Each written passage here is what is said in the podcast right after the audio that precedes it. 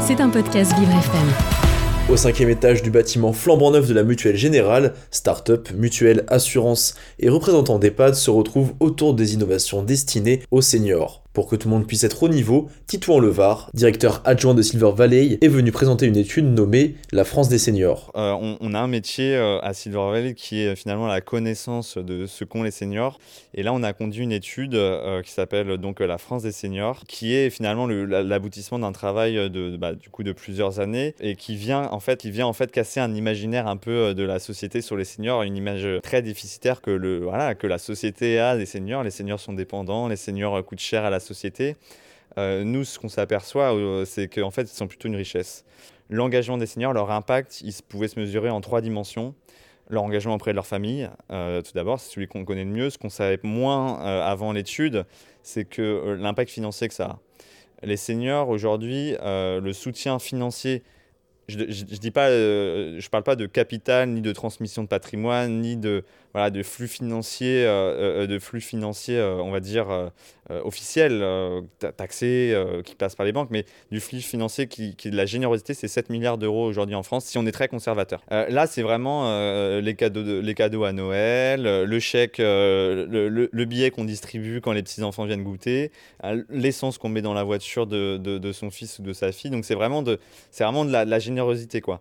Et 7 euh, milliards d'euros, c'est énorme. Euh, ça veut dire que si aujourd'hui cette, euh, manne financière disparaît, deuxième, deuxième axe, c'est leur engagement auprès de leur territoire.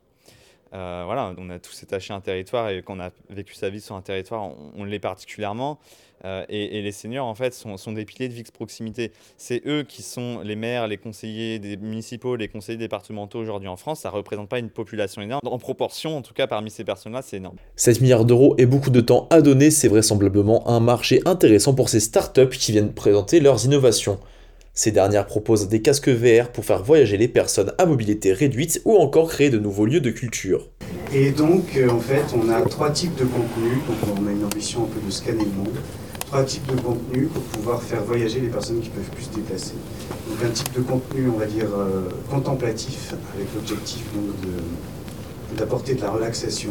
On propose de faire des EHPAD, à partir du jumeau numérique de leur établissement quand même, leur musée imaginaire ou leur musée virtuel idéal. Ce qui permet aux résidents en fait euh, d'avoir leur patrimoine culturel valorisé dans ces pitchs de deux minutes, difficile de départager les projets à visée lucrative des plus humanistes. Heureusement, l'association Gérondif veille à sélectionner les meilleures idées et en faire leur promotion.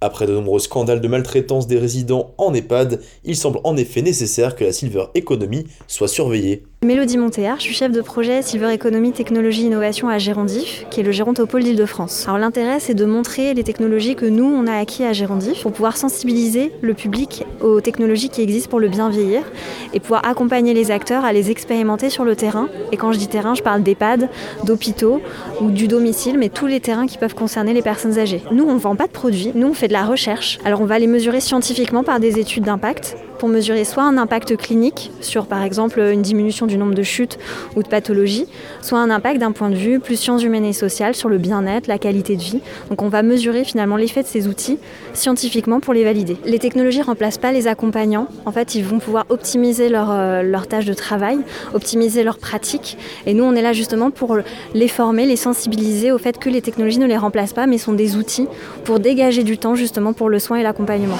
C'était un podcast Vivre FM. Si vous avez apprécié ce programme, n'hésitez pas à vous abonner.